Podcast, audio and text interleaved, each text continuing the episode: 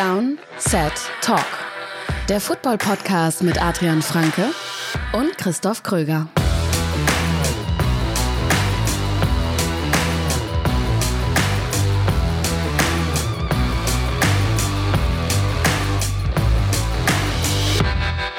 Guten Morgen. Es ist Ortszeit 8 Uhr 4 am Freitag, den 26. April, der Morgen nach der ersten Runde des NFL Drafts 2019. Ich weiß nicht, ob's, ob man es an meiner Stimme ein bisschen hört, dass, ich noch, nicht, dass ich noch nicht so lange wach bin.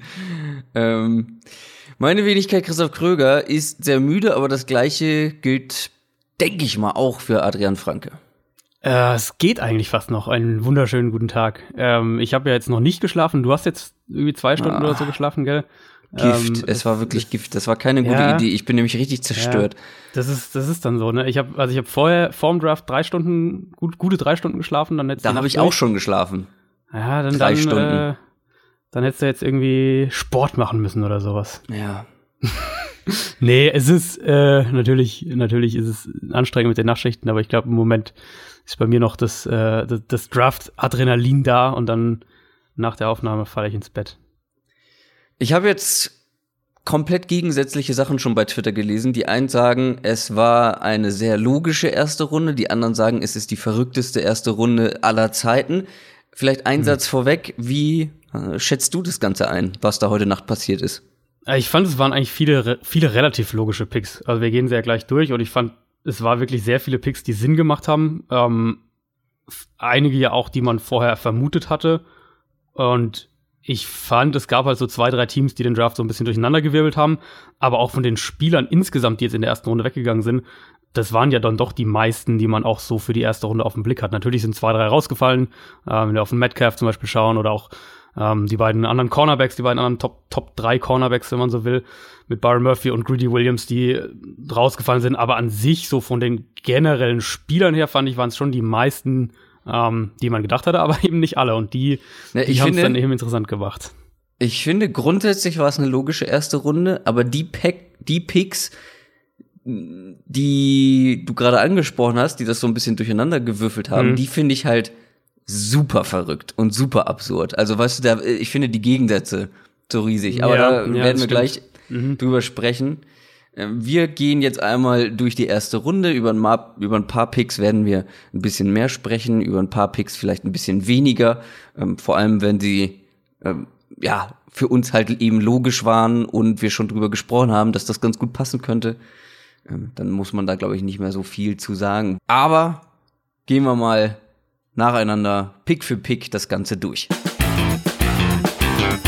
Der NFL Draft. Wo man viel drüber reden sollte, ist Pick Nummer eins. Da wurde im Vorfeld natürlich schon wild diskutiert. Ich glaube, wann haben wir das erste Mal über die Cardinals und ihren mm, First Overall Pick ja. gesprochen? Ich glaube, ich Januar, Februar so die Ecke. Also Februar wurde es so richtig laut dann mit der Combine spätestens. Ab der Combine haben ja viele gesagt, für sie ist es eigentlich klar, dass, ähm, dass Murray der erste Pick sein wird. Für uns war es aber nicht klar und vor allem für dich nicht. Jetzt mhm. haben die Arizona Cardinals an eins, obwohl sie letztes Jahr Josh Rosen, ähm, also mutmaßlich damals ihren zukünftigen Franchise Quarterback gedraftet haben, trotzdem jetzt an eins einen weiteren Quarterback geholt und zwar Kyler Murray aus Oklahoma. Ja, ich glaube, es war, und wenn man jetzt sich die PKs anschaut nach der ähm, und, und die, die Phone Calls, die es dann ja gibt, diese Presse-Calls ähm, mit von den Cardinals verantwortlich, von Steve Keim, vor allem dem äh, Geschäftsführer, war es tatsächlich, glaube ich, das, was man jetzt in den letzten Tagen vermehrt gehört hat, nämlich, dass es intern man sich einfach nicht zu hundertprozentig einig war, ähm, dass Keim sich schwer damit getan hat, Rosen aufzugeben, was ja auch verständlich ist, weil zum einen war es sein Pick und zum anderen war man ja auch letztes Jahr und, und auch nach allem, was jetzt in dieser Offseason soweit passiert ist, war man ja mit Rosen eigentlich sehr zufrieden, was den Spieler selbst angeht. Also, dass die Umstände natürlich brutal schwierig waren, ist ja was anderes. Aber ich glaube, in Arizona gab es immer noch viele, die ähm, der Meinung waren und sind, dass Rosen ein Franchise-Quarterback sein kann. Und zu denen gehöre ich auf jeden Fall auch. Was sagt uns jetzt dieser Pick, dass sie Kyler Murray genommen haben? Ich glaube, es sagt uns zum einen, ähm, dass man ganz, ganz klar all in geht mit Cliff Kingsbury.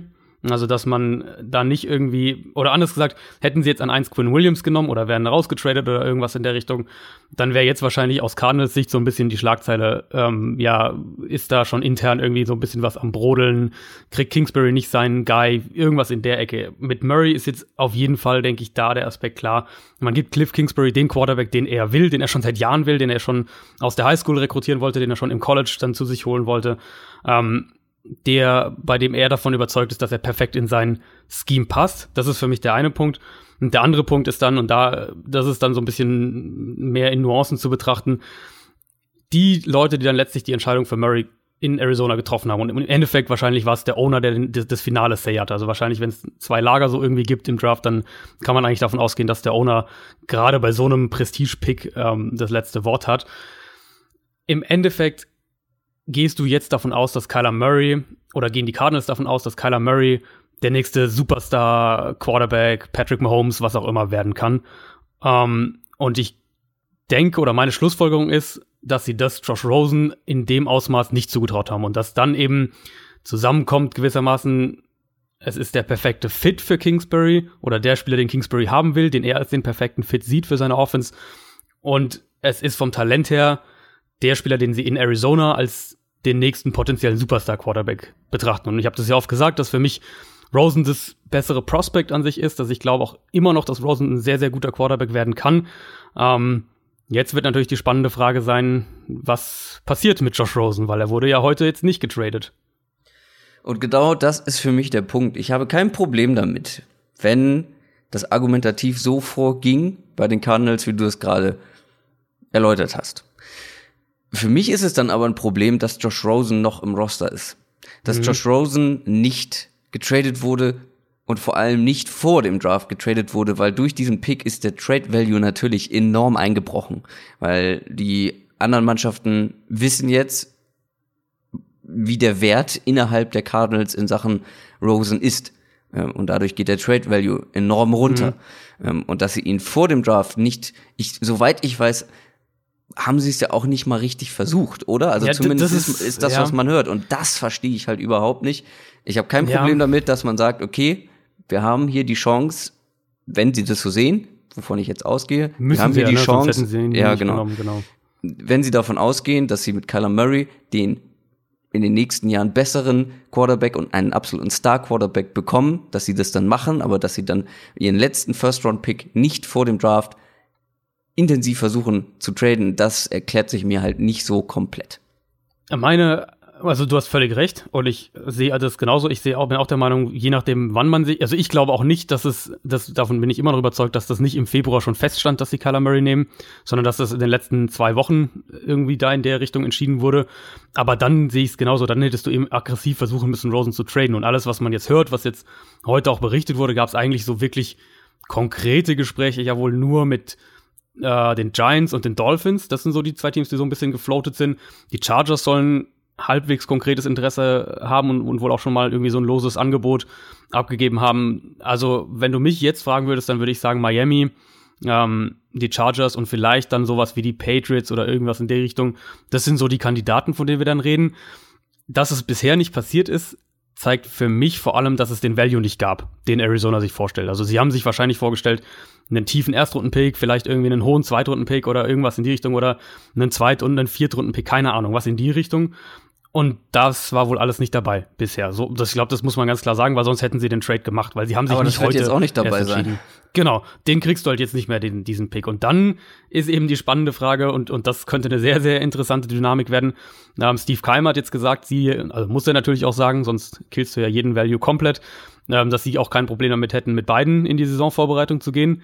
Was ich aus Value-Sicht einerseits sinnvoll finde, weil wir alle wissen, was passieren kann im Sommer. Quarterbacks verletzen sich. Wir haben es oft genug in den letzten Jahren gesehen, ja, wie dann ein Quarterback noch kurz vor, kurz nach, während der Preseason plötzlich für einen Erstrunden-Pick getradet wird. Also allein, wenn wir da an, an Sam Bradford beispielsweise denken vor ein paar Jahren. Ähm, das heißt, da hast du die, diesen X-Faktor quasi, dass du den Value plötzlich doch nochmal hast. Auf der anderen Seite kann es natürlich intern echt schwierig sein. Und so, ja, da meine ich genau. jetzt nicht nur, ähm, was irgendwie so die Chemie zwischen den beiden angeht, die kennen sich ja sogar auch schon länger. Also vielleicht würde das sogar irgendwie funktionieren. Und Rosen ist ja bisher auch mit dem allem sehr, sehr professionell umgegangen. Ähm, sondern da geht's ja dann auch einfach um Raps. Und wie verteilst du die Raps vernünftig, dass die beiden, dass, dass, äh, dass Murray genug Raps mit den Startern bekommt, aber du willst dir Rosen auch nicht komplett abschießen und, und sein Value noch weiter runterdrücken. Also das ist dann schon eine sehr, sehr heikle Situation. Ich tendiere trotzdem irgendwie so ein bisschen dazu, also bevor du ihn jetzt verscherbelst, wenn wir jetzt sagen, irgendwie für einen Drittrunden-Pick und das wäre dann für mich echt verscherbelt, ähm, dann lass sie halt erstmal beide auf dem Roster und guck, was passiert. Ja, teuer sind sie ja beide nicht für einen für einen Quarterback. Eben, eben genau. Ähm, ja, aus Josh Rosen Sicht würde ich natürlich sagen wir es gelinde auf den Schlips getreten fühlen. Klar, das ist ganz klar. Und sein Berater wird garantiert auch jetzt äh, anfangen, da ähm, Stress zu machen und, ja. und, und zu Recht ja auch zu irgendwo. Recht, und wenn ja. ich Rosen wäre, würde ich auch nicht zum, Tra zum, zum Training jetzt kommen, weil mhm. wenn du dich da verletzt, dann, dann bist du ja komplett, also dann, dann ist ja dein Value komplett weg. Kommen wir zu Pick Nummer zwei. Der war dann für mich der einzig sinnvolle Pick an dieser Stelle tatsächlich, auch wenn wir beide einen anderen Spieler vielleicht insgesamt in Sachen Big Board noch davor gehabt hätten, aber die San Francisco 49ers haben dann an zwei Nick Bosa, den mhm. Edge Rusher, gedraftet. Und wie gesagt, es ist für mich der logische Pick, weil der Need einfach ähm, auf der Edge, wir haben es im Mockdraft in der letzten Folge von gestern ausführlich angesprochen, das ist die Stelle, die die 49ers adressieren sollten und so groß finde ich dann den Unterschied qualitativ zwischen Nick Bosa und Quinnen Williams, die für mich mit Abstand die beiden besten Spieler im Draft sind, dann nicht mehr. Ähm, deswegen sehe ich da Need und Value ähm, als perfektes Match, der einzig sinnvolle Pick. Wie gesagt, für mich ähm, ist Nick Bosa an der Stelle. Bisschen schade, dass äh, Kaepernick nicht mehr in San Francisco spielt, war so mein, mein zweiter Gedanke. da musste ich kurz lachen. Ähm, aber trotzdem, der Pick äh, macht total Sinn für mich. Ja, ich glaube, das kann man wirklich ganz schnell abhaken. Die Niners hatten in den letzten Jahren, haben wir ja gesagt, ganz viele Picks in die Interior Defensive Line gesteckt. Ähm, 2015 Erstrunden-Pick Eric Armstead, 2016 Erstrunden-Pick DeForest Buckner, 2017 Solomon Thomas. Quinn Williams ist ein toller Spieler, wir haben ihn beide leicht über Bosa. Aber im Endeffekt ist da, wie du gesagt hast, der, der, der Need auf Edge, trotz der Verpflichtung von Deford, ist immer noch deutlich größer. Ich denke, dass es ihnen erlaubt, Solomon Thomas mehr nach innen zu schieben, wo er, denke ich, auch ähm, effizienter sein wird, als es jetzt als, als Edge-Rusher für die Niners war. Und letztes Jahr hatten sie halt einfach das Riesenproblem, dass sie Quarterbacks nicht unter Druck setzen konnten und dadurch ja auch einfach überhaupt keine Turnover defensiv kreieren konnten. Und jetzt hast du die zwei Edge Rusher mit DeFord, mit Nick Bosa, was schon mal ein, also wirklich ein Quantensprung zu allem ist, was sie die letzten Jahre da hatten. Und du hast jetzt direkt als Duo zusammen, plus du hast Buckner in der Mitte, plus dann, ob es jetzt Armstead ist oder Solomon Thomas, wie auch immer sie das genau managen. Du brauchst ja auch eine gewisse Rotation, gerade in der Defensive Line. Also, glaube ich, der, in Anführungszeichen, der einfachste Pick, der wahrscheinlich auch in den meisten Mock Drafts richtig sein wird. Dann kamen die Jets dran an Nummer drei und die hatten dann das Problem, was wir erwartet haben, nämlich die haben auch als ihren wohl größten Need den Edge Rusher.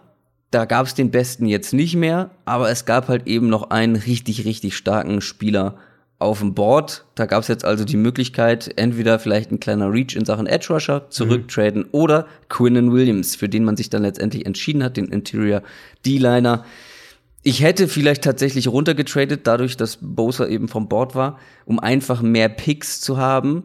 Weil haben sie, ja, haben sie ja versucht wohl, ne? Also es war, okay. Schäfter hat es, Schäfter hat es so eine Minute bevor der Pick rauskam, hat Schäfter berichtet, ähm, Jets haben quasi bis gerade eben noch versucht runterzutraden, aber es gab halt kein, kein Angebot, was interessant war. Dann kann es dir schlechter gehen als Quinnen Williams, für ja. uns der beste Spieler im Draft, du hast es angesprochen. Ähm, und ein Spieler, der so eine Defense definieren kann, glaube ich. Ähm, dazu noch ein richtig äh, cooler, sympathischer Typ.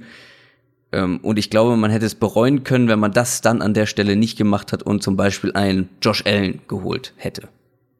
Ja, ich, also mit, mit Allen hättest du an sich rein jetzt im Vakuum betrachtet, hättest du mit Allen natürlich auch nichts falsch gemacht an der Stelle, in dem, vom, vom, rein vom Spieler her, der natürlich auch super da reingepasst hätte, der ja eben diese Rolle übernommen hätte, die sie gern Anthony, äh, Anthony Barr gegeben hätten.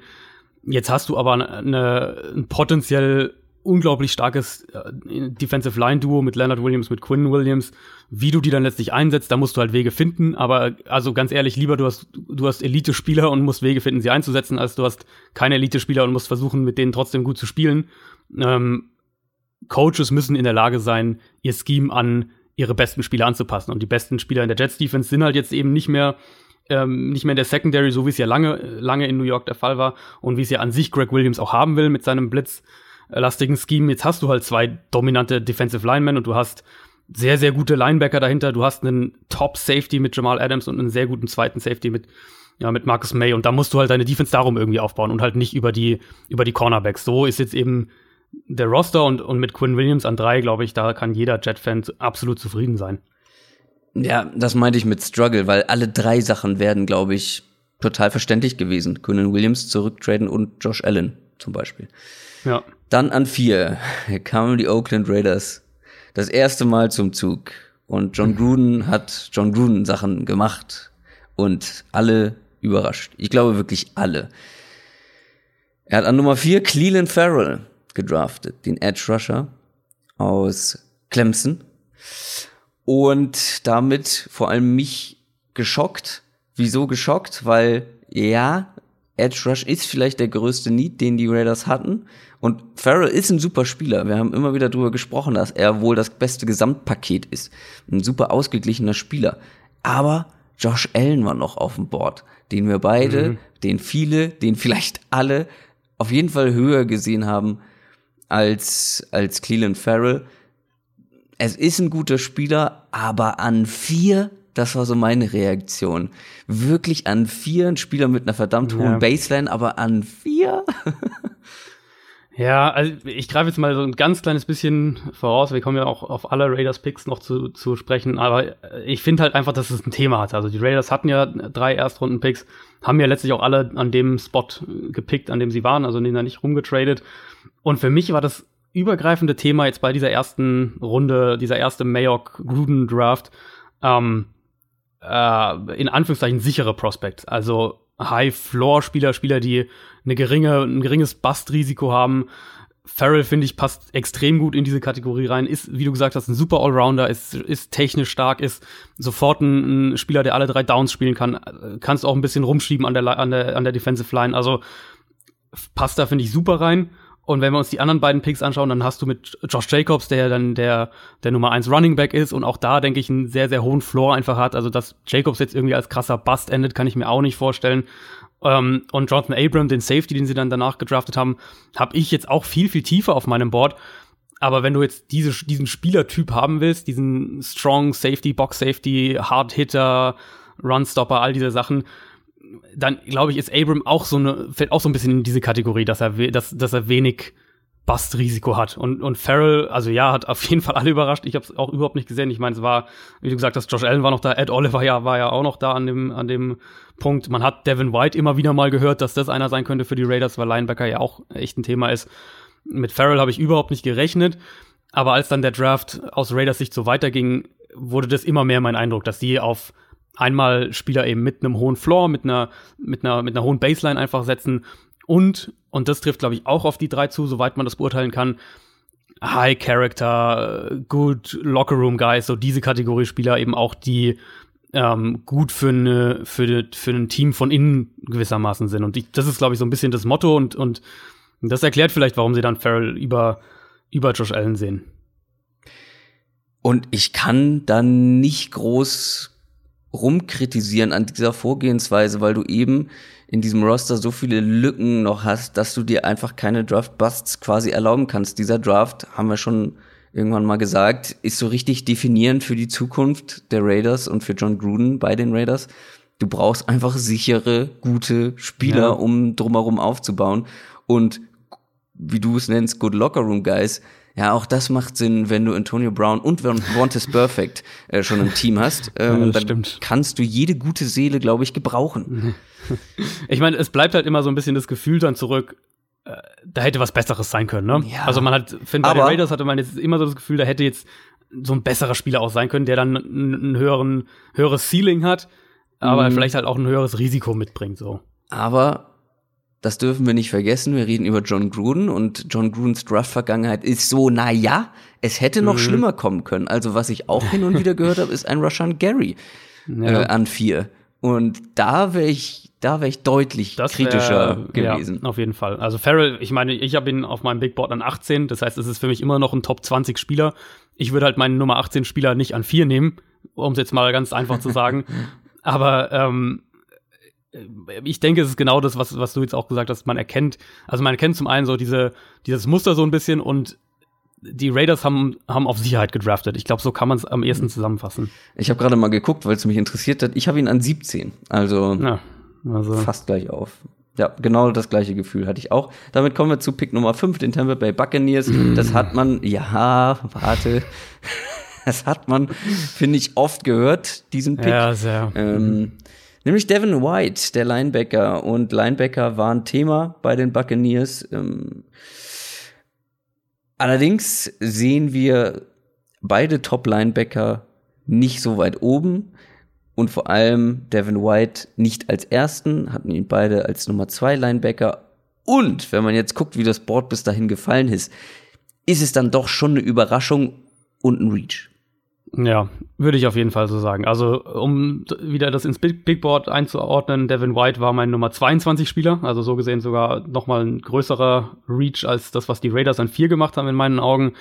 Für mich ist halt, wir haben ja White ausführlich besprochen, natürlich hat er das krasse athletische Upside, ist so ein bisschen der gegenseitige Pick zu Cleveland Farrell, was den, den, äh, den Pick-Typ angeht. White hat das krasse athletische Upside. Ich habe halt bei ihm viel zu selten gesehen, oder ich habe viel zu oft gesehen, dass er das auf dem Footballfeld falsch oder nicht oder gar nicht vernünftig einsetzen kann, weil er halt Plays falsch liest, weil seine Instinkte falsch sind, weil er am falschen Ort einfach sozusagen ist, weil er eben ähm, nicht genau weiß, wo er hingehen soll, weil er, weil er eben das Play falsch liest. Der kann ein absolut super Linebacker werden. Das kann wirklich mal, vielleicht ist er in drei Jahren einer der drei besten Linebacker in der NFL. Das würde ich von seinem Potenzial her nicht ausschließen. Aber, also zum einen ist es eben das Risiko, das bei ihm mitgeht. Und ich finde, es ist bei ihm echt ein Risiko. Deswegen habe ich ihn halt nicht in meiner Top 20 auch. Und zum anderen, was du gesagt hast, wie das Board gefallen ist. Also ich war mir eigentlich fast sicher, dass wenn Josh Allen noch verfügbar ist, dass die Buccaneers dann Josh Allen nehmen. Und wenn Allen und Ed Oliver noch verfügbar sind, dass sie dann vielleicht überlegen, äh, Ed Oliver zu nehmen, aber zumindest einen von den beiden. Und wenn beide noch auf dem Board sind und du dann einen Off-Ball-Linebacker nimmst, der für mich halt echt noch mit, mit Risiken kommt, ja, es ist ein Need, aber das war für mich kein guter Pick. Gutes Stichwort. Ein Pick danach kamen die New York Giants das erste Mal dran und haben Quarterback Daniel Jones gedraftet. Wir müssen uns noch mal auch hier noch mal vergegenwärtigen. Auf dem Board sind noch Josh Allen. Edge Rusher ist auch ein Need der Giants. Ed Oliver ist noch auf dem Board und Dwayne Haskins, unser ja. Nummer zwei Quarterback. Und dann nehmen sie Daniel Jones. Also ich, ich hüte mich davor, einen Spieler abzuschreiben, bevor er überhaupt in der NFL gespielt hat. Und das mache ich mit Daniel mhm. Jones natürlich auf keinen Fall. Allerdings reden wir von einem Top 6 Draft Pick unter den gegebenen Umständen. Jeder soll seine Chance in der NFL bekommen, aber dieser Pick hat mich wirklich schockiert und hat mich wirklich minutenlang mit dem Kopf schütteln lassen. Und äh, ich bin mir ziemlich sicher, beziehungsweise ich weiß auch, dass das bei dir vielleicht sogar noch etwas ja, äh, deutlicher ausgefallen ist.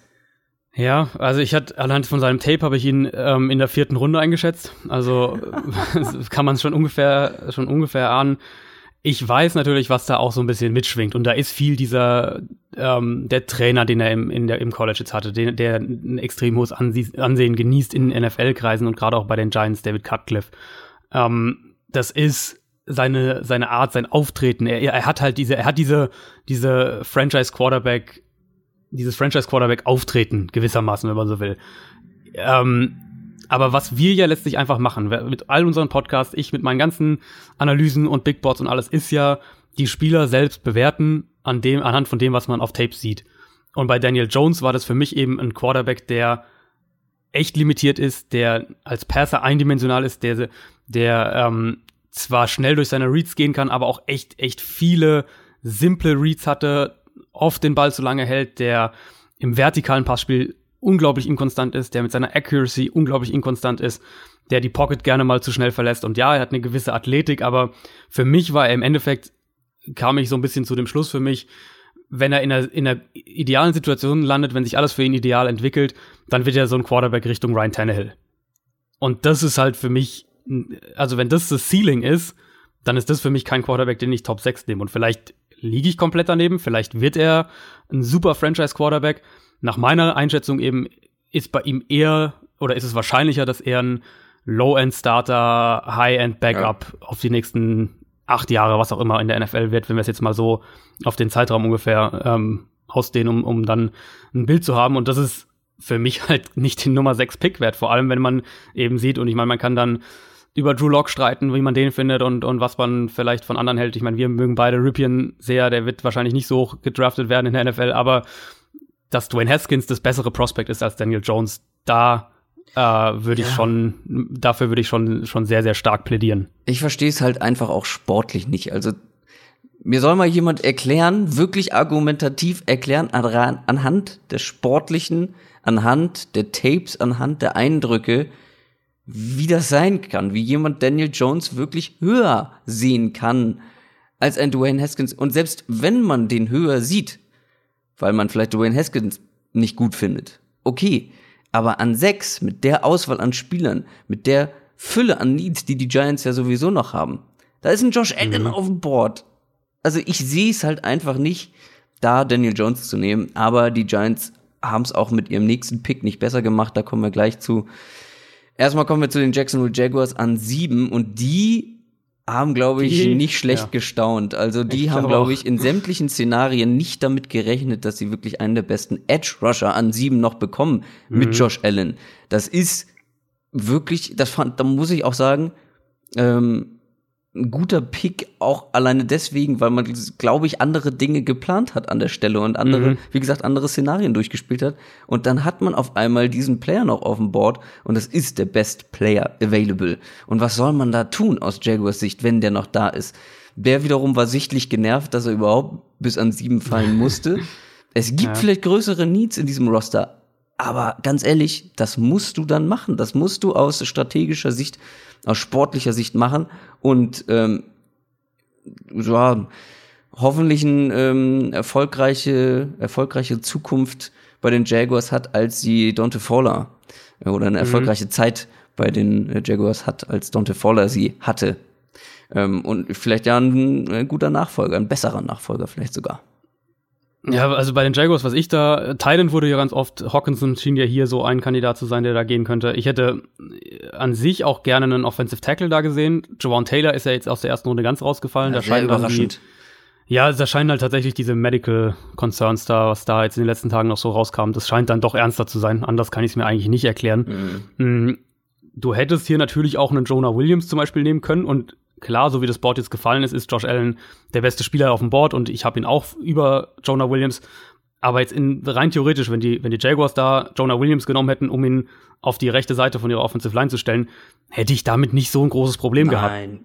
Dass natürlich Josh Allen da ist und du jetzt die Möglichkeit hast, eine, ja, eine, eine, einen Pass Rush mit Yannick Ngakwe, Calais Campbell ähm, und dann quasi gegenüber von Ngakwe Josh Allen zu haben. Das ist brutal. Das ist schon brutal, vor allem weil du halt eben diese zwei diese zwei Cornerbacks auch noch dahinter hast, Jalen Ramsey und AJ Bouye, also das sollte defensiv eigentlich schon wieder ziemlich ordentlich aussehen bei den Jaguars.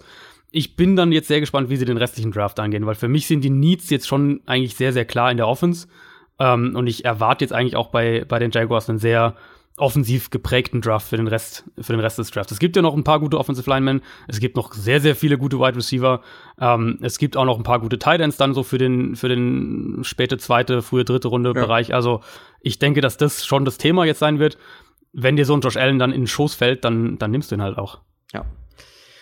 Dann kommen wir zu den Detroit Lions an Nummer 8 und was soll ich sagen? Das ist ein Pick. Da kann ich mich nicht beschweren, weil das ist genau der Pick, den ich auch im Mock Draft mhm. so gemacht habe. Ja, da waren dann vielleicht jetzt noch ein paar Spieler auf dem Board, die auch Sinn gemacht hätten. Aber für mich TJ Hawkinson zu den Lions an acht. Ich find's gut. Er, er passt genau dahin zu dem, was sie machen wollen, sowohl als Runblocker als auch als Receiving-Waffe. Ist ein sehr zufriedenstellender Pick für mich. Ja, muss man glaube ich nicht viel mehr sagen. Die, die Lions wurden ja auch die ganze Zeit mit Titans in Verbindung gebracht die wollen mehr. Wir haben es ja im Mockdraft eigentlich schon genauso analysiert, den Pick mehr oder weniger. Die wollen mehr ins Run-Game gehen und, und haben auch dementsprechend sich auch den Offensive Coordinator jetzt geholt. Da einen Tight End zu haben, der eben Run blocken kann und im Passspiel eine Waffe sein kann, das ist wahnsinnig viel wert. Und da werde ich, würde ich wirklich sehr, sehr viel darauf setzen, dass die Lions nächstes Jahr ganz viel 12 Personal mit zwei Teilen auf dem Feld spielen und ähm, das auch nutzen werden, um häufiger ins Play-Action-Passspiel zu gehen. Die Buffalo Bills an Nummer 9 hatten dann aus meiner Sicht einen absoluten No-Brainer vor der Nase. Ja. Denn Ed Oliver ist ihnen in den Schoß gefallen und man hat ja immer wieder gehört, dass die wirklich großes Interesse an Ed Oliver haben, so groß ist, dass man vielleicht überlegt, sogar nach vorne zu traden. Jetzt brauchte man überhaupt nicht traden, hat ihn an neun bekommen. Das ist wirklich riesiges Glück, glaube ich, ähm, und ein super mhm. Pick an der Stelle, ein sehr, sehr guter Interior D-Liner, den sie da bekommen haben. Und wie gesagt, ohne Trade, also ja. Quasi umsonst. Und da kann, glaube ich, jeder Bills-Fan sehr zufrieden mit sein. Auf jeden Fall. Ich habe, glaube ich, als der Pick, äh, als der Pick kam, als die Bills dann dran waren, irgendwie geschrieben, ist ein idealer Draftverlauf für die Bills. Da wurde ja immer wieder mal gab es Gerüchte, dass die Falcons vielleicht auf acht traden könnten, um vor die Bills zu kommen und dann Ed Oliver zu nehmen. Ähm, die haben Kyle Williams verloren. Ich glaube, Ed Oliver wird in Buffalo deutlich besser eingesetzt werden, als es im College der Fall war. Und dann wird er auch ein, ein besserer Spieler, was die, was die Statistiken angeht, sein. Also, wie du gesagt hast, eigentlich No-Brainer-Pick. Und ähm, die Bills Defense, die ja letztes Jahr sowieso schon echt, echt gut war, die wurde mit dem Pick für mich nochmal ein ordentliches Stück besser. Und ja, so ein bisschen ähnliches Thema wie bei den Jaguars. Ich erwarte eigentlich auch bei Buffalo jetzt, dass der Rest äh, des Drafts sehr offensiv geprägt sein wird. Fokus auf jeden Fall auch wieder Offensive Line. Dann gab es den ersten Trade in diesem Draft. Und zwar haben die Pittsburgh Steelers sich nach vorne gearbeitet. Auf Nummer 10 haben den Pick von den Denver Broncos bekommen. Das ist ein relativ ungewohnter Move von den Steelers. Und mhm. ich war auch ein bisschen überrascht aus Sicht der Broncos, weil ein Dwayne Haskins noch auf dem Board ist. Den findet ja. man dann offensichtlich nicht so gut, weil den hätte man ja an der Stelle ganz gut gebrauchen können. Dann habe ich kurz gedacht, hm, vielleicht ist das ein Zeichen ähm, in Sachen Josh Rosen, dass man vielleicht da Interesse hat und dann ähm, diesen Pick nicht unbedingt braucht. Und die Steelers wollten unbedingt nach vorne, weil sie unbedingt noch einen der beiden guten mhm. Linebacker haben wollten. Und direkt dahinter waren die Bengals dran. Ja, Deswegen hat man sich gedacht, genau. okay, wir gehen auf 10, holen uns den Linebacker Devin Bush und schnappen den Bengals auf jeden Fall den Spieler weg, weil der Drop-Off hinter den beiden Top-Linebackern, Devin White und Devin Bush, den sehen, glaube ich, nicht nur wir als relativ mhm. groß an. Und deswegen gab es vermutlich diesen, diesen Trade. Ich bin kein Fan von Hochtraden, aber wie gesagt, dieser Drop-Off nach den ersten beiden Linebackern, der ist schon krass. Und jetzt hat man zumindest seinen Linebacker, den man unbedingt haben wollte. Und jetzt ist man zumindest da sehr gut aufgestellt. Ja, ich bin auch kein großer Fan von Trades nach oben, sofern es also für einen Quarterback ist natürlich immer so ein bisschen die Ausnahme, aber ansonsten ist es oft, äh, gibt man oft viel auf dann für einen Spieler, wo man, wo das Risiko einfach hoch ist, dass der vielleicht nicht den Impact hat oder dass es die Picks nicht rechtfertigt, was auch immer. Ähm, in dem Fall tue ich mich ein bisschen schwer damit, weil es halt ein, ein, ein Off-Ball-Linebacker ist und du zehn Spots nach oben tradest, aber der Trade war nicht so teuer, wenn ich es jetzt richtig im Kopf habe. Plus eben, was du gesagt hast, natürlich, der, die, die Linebacker-Klasse hat dann diesen krassen Drop-Off. Linebacker ist der größte Need bei den Steelers. Ähm, Devin Bush war ja, glaube ich, für uns beide, also für mich auf jeden Fall, ich meine, bei dir ja auch der, der Nummer 1 Linebacker in dem Draft. Und ich glaube, dass die Steelers mit diesem Pick endlich diese Lücke schließen, die sie ja haben, seit sich Ryan Shazier verletzt, verletzt hat, nämlich eben diesen explosiven Sideline-to-Sideline-Linebacker, der aber eben, der covern kann und der aber eben auch echt schon ein hohes Maß an, an Spielintelligenz mitbringt. Und da ähm, kann man jetzt sagen, vielleicht ist es ein bisschen zu teuer gewesen. Auf der anderen Seite haben sie ihren größten Need mit einem, mit, für mich mit einem sehr, sehr guten Spieler ähm, geschlossen und dann ist es, dann ist es im Endeffekt auch okay. Dann waren die angesprochenen Cincinnati Bengals an der Reihe an Nummer 11. Linebacker, ja, sah jetzt schwierig aus, nachdem die Steelers Devin Bush weggeschnappt haben. Äh, man hat dann ein anderes Problem adressiert, nämlich die O-Line und hat sich den ersten Offensive Tackle geholt, nämlich Jonah Williams. Und äh, zumindest bei mir auch den Offensive Tackle Nummer eins auf dem Board. Bei dir glaube ich nicht, oder? Doch, doch, ja, doch. Auch? Williams okay. war bei mir auch, auch die Nummer eins. Ja, war dann im Endeffekt, also ich glaube, es ist genau das passiert, was du gesagt hast. Die Bengals hätten gerne Devin Bush genommen. ähm, dann schnappen denen die Steelers ihn, ihn vor, die vor der Nase weg. Im Endeffekt glaube ich sogar, dass es für die Bengals vielleicht langfristig der bessere Pick sein könnte. Mhm. Oder zumindest der wertvollere Pick, äh, weil halt, ein, wenn du einen, einen, einen dominanten äh, Offensive Tackle bekommst auf jetzt auf die nächsten, was weiß ich, fünf, fünf bis zehn Jahre, äh, kann das halt schon deutlich mehr wert sein als ein dominanter Linebacker. Ähm, und Williams bringt, denke ich, alles mit, um dieser dominante Tackle zu werden. Wir haben ja darüber gesprochen, äh, was seine Athletik angeht, was seine Technik angeht. Der ist da einfach unheimlich weit. Und jetzt hast du wirklich mal mit, mit äh, Cordy Glenn auf der linken Seite, den haben sie ja aus, ähm, aus Buffalo damals geholt. Und jetzt Jonah Williams, schätze ich mal, wird dann auf Right Tackle spielen. Hast du diese zwei Spots echt mal besetzt? Die haben letztes Jahr in der ersten Runde Billy Price auf Center gedraftet. Also so langsam nimmt diese Offensive Line, glaube ich, äh, wirklich mal oder macht einen Schritt nach vorne. Andy Dalton, Quarterback, der eine saubere Pocket braucht und ähm, der neue Head Coach Zach Taylor kommt ja von den Rams, hat da gerade selbst gesehen, wie wie immens wichtig und was für ein Quantensprung es für die ganze Offense sein kann, wenn man eine sehr gute Offensive Line hat. Und ich denke, dass die Bengals da auf dem Weg hin sind und das ist für mich dann an dem, an dem Punkt auch genau der richtige Pick gewesen.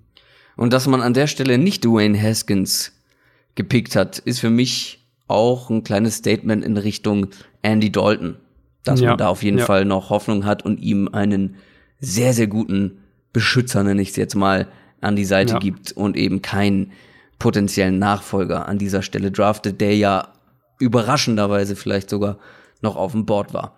Dann kommen mhm. wir zu Nummer 12, den Green Bay Packers. Da gab es wieder so einen Fall, wo ich sage, ah, das ist, das mhm. ist kein schlechter Spieler, aber das ist verdammt hoch. Die Rede ist von Rashan Gary. Den haben wir beide jetzt in unserem Mockdraft zum Beispiel gar nicht in der ersten Runde gehabt. Ja. Edge Rusher, äh, ich glaube, du bist da ähnlicher Meinung, ne? Ja, also was wir, wir hatten es ja ganz kurz über den Pick ausgetauscht, als der, ähm, als der kam. Was, was ich bei den Packers eben schon sehe, ist, dass es ein guter äh, Scheme-Fit ist. Also, dass er mehr innen rushen wird, nicht so als Edge Rusher primär eingesetzt wird, sondern eher ein bisschen flexibel. Wir hatten das ja, äh, oder ich hatte das ja, glaube ich, mit Jadavion Clowney verglichen, was die Rolle angeht, was er, was ich denke, was für Gary die beste Position ist, also primär Defensive Tackle, mehr mit seiner Power machen, ihn nicht so sehr in den, in den freien Raum äh, quasi bewegen, wo du jetzt einen Josh Allen zum Beispiel hinstellen würdest. Das passt an sich schon für mich und da finde ich, da glaube ich doch, dass der in die Defense gut reinpasst es ist eben bei ihm diese Diskrepanz zwischen der Athletik auf der einen Seite und dem, was man auf Tape und auf dem Feld sieht auf der anderen Seite. Und da ist die große Frage, ob man das rauskriegt ob, aus ihm, also ob man, ob man die Athletik und, und die, die Tools, die er hat, ob man die auch auf, äh, aufs Feld übertragen kann, in, in footballerische Qualität ähm, übertragen kann. Wenn die Packers das schaffen, ist es ein sehr guter Pick. Es ist aber natürlich mit einem gewissen Risiko und also ich hätte Rashawn Gary halt nicht an 12 gedraftet. Einfach von dem, was wir was man von ihm auf Tape gesehen hat. Weil du siehst, auch da waren ja echt noch sehr, sehr gute Spieler auf dem Board. Also ich hatte die Packers als äh, einen, einen Kandidaten, wenn das Board jetzt so fällt, wie es gefallen ist, definitiv für die Offensive Line auf dem, äh, auf dem Zettel mit Andre Dillard, der ja noch auf dem Board war. Ähm, die Guards waren ja auch alle noch da. Also da hätte man sich auch, finde ich, sinnvoller verstärken können. Gary ist ein Risikopick. Er passt in die Defense und wenn er das, was er athletisch kann, wirklich mal aus sich rausholt, auch konstant, dann kann er auch ein sehr guter Spieler werden. Dann kommen wir zu einem der Highlights des, der ersten Runde des Drafts. Nämlich an Nummer 13 haben die Miami Dolphins Christian Wilkins, den Interior D-Liner, gepickt. Und der hat sich gedacht, nee, ich gehe nicht ganz normal auf die Bühne äh, und umarm Roger Goodell, den NFL-Commissioner, sondern ich tackle ihn halb um es war auf jeden Fall ein Hingucker und das musst du dich als Rookie äh, erstmal trauen, das zu machen. Ja, aber das, das, aber das geht auf Godell. Ich weiß nicht, ob du die, da, die haben ja 8000 Wiederholungen eingespielt und er läuft auf ihn zu, zeigt ihm an, dass er nach oben springen soll und, und Godell bleibt ja einfach stehen. Das ist also Anfängerfehler. Anfängerfehler. äh, trotzdem, Christian Wilkins ist ähm, ah, da bin ich so ein bisschen unentschlossen, weil ich mag Christian Wilkins als Spieler, finde 13 ja. vielleicht ein bisschen hoch, trotzdem kann ich da nicht sagen, äh, kann man nicht machen. Kann man schon machen, finde ich. Ja, kann man machen und bestätigt ja auch wieder so ein bisschen, das wieder so ein Team, wo man, wo, wo es das bestätigt, was man im, im Pre-Draft-Prozess gehört hat, nämlich, dass die Dolphins sehr gerne einen Defensive Tackle haben würden und dass sie da äh, halt ihre vier, fünf Kandidaten ausgemacht haben, die sie gerne oder die sie ins Visier genommen haben auch wieder ein Team ähnlich wie Green Bay, wo ich so Richtung Offensive Line geguckt habe, also dass ich, dass die da vielleicht, also eigentlich auch wieder Andre Dillard, ein Kandidat vielleicht, dass die ähm, eher langfristig in ihre Offensive Line investieren. Aber an sich, die Needs bei Miami sind ja, haben wir auch gesagt, die Needs sind, du kannst eigentlich in alles mehr oder weniger investieren und äh, es ist nicht schlecht, es ist kein, es ist nichts, wo man sagt, da ist kein Need vorhanden. Also die Dolphins sind ja nun mal im Rebuild und ähm, da gehört auch die Defensive Line dazu, wo sie ja auch mehrere Spieler jetzt, also zumindest Edge-Verteidiger in der Free Agency verloren bzw. abgegeben haben. Der nächste etwas überraschendere Pick kam mhm. dann an Nummer 14, weil wir ähm, haben andere Needs bei den Falcons gesehen als jetzt Interior O-Line. Da haben sie aber zugeschlagen mit, mit Chris Lindstrom. Und da habe ich halt zwei Fragezeichen bei mir stehen. Zum einen, ist das so ein riesiger Need gewesen, dass man den mit dem ersten Pick im Draft adressieren muss? Zum anderen, hätte man da nicht, was die Position angeht, vielleicht doch noch ein bisschen mehr Value bekommen als Chris Lindstrom? Ich dachte, dass da Brian Burns geht, ehrlicherweise, als die, als die Falcons dann dran waren, weil ich dachte, dass sie in ähm, ihren Edge Rush investieren wollen was man bei Atlanta jetzt sagen muss, und da können wir jetzt vielleicht auch noch mal kurz vorausgreifen, weil die Falcons haben ja dann noch mal zurückgetradet in die erste Runde ganz am Ende und haben sich noch einen Offensive Tackle mit Caleb McGarry geholt.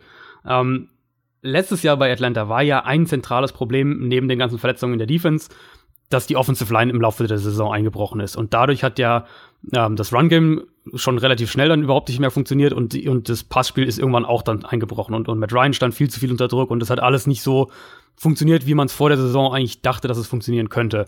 Jetzt haben sie potenziell einen Starting Right Guard und Starting Right Tackle ähm, sich im Draft geholt. Ich fand es überraschend, weil sie in der Free Agency zwei Guards geholt haben, mit Jamon Brown und James Carpenter. Ich schätze mal, dass jetzt nur noch Carpenter von den beiden als Starter eingeplant ist. Ähm, ich habe den Pick da nicht gesehen. Ich habe Lindström aber schon als schon schon in der ersten Runde vermutet. Also ich dachte, ich hatte den Ende der ersten Runde. Ich glaube zu den Rams hatte ich den äh, gemockt. Ähm, insofern ja, man hätte da, also Brian Burns wäre für mich da der Spieler gewesen, wo man wirklich, wo man definitiv sagt, da wäre vom, vom Talent her mehr Value gewesen. Ich hätte vielleicht auch Byron Murphy an dem Spot gedacht. Wir haben ja über die Falcons und, und ihre Cornerback-Needs gesprochen.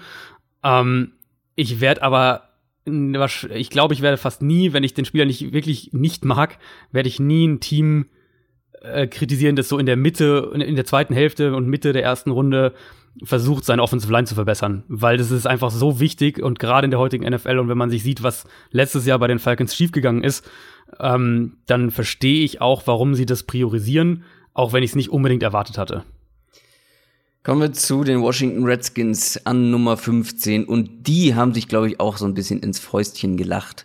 Sie mussten nicht nach vorne traden, sie konnten einfach da bleiben und haben ihren potenziellen zukünftigen Franchise Quarterback bekommen, nämlich Dwayne Haskins. Und ich habe damals gesagt, ich bin mir nicht unbedingt sicher, dass die Redskins in Runde 1 einen Quarterback draften, aber wenn man an 15 dran ist und Haskins tatsächlich für mich mhm. zumindest überraschenderweise noch auf dem ja. Board ist, dann ist es tatsächlich aus der Sicht der Redskins No-Brainer, den dann zu nehmen. Es ist der beste Quarterback auf dem Board. Es ist dann zu dem Zeitpunkt dann auch einer der besten Spieler auf dem Board. Und wenn du so einen Quarterback mit so einem, so einer Upside bekommen kannst, dann musst du da zuschlagen, wenn deine Alternative Case Keenum ist. Ja, ist natürlich, also die, was das ja so durcheinander gewirbelt hat, ist ja der, der Daniel Jones Pick ähm, und ist natürlich so ein bisschen, hat so ein bisschen Brisanz noch mit dabei, dass es jetzt die gleiche Division ist, also dass Washington gewissermaßen Dwayne Haskins bekommt, weil die Giants Daniel Jones wollten.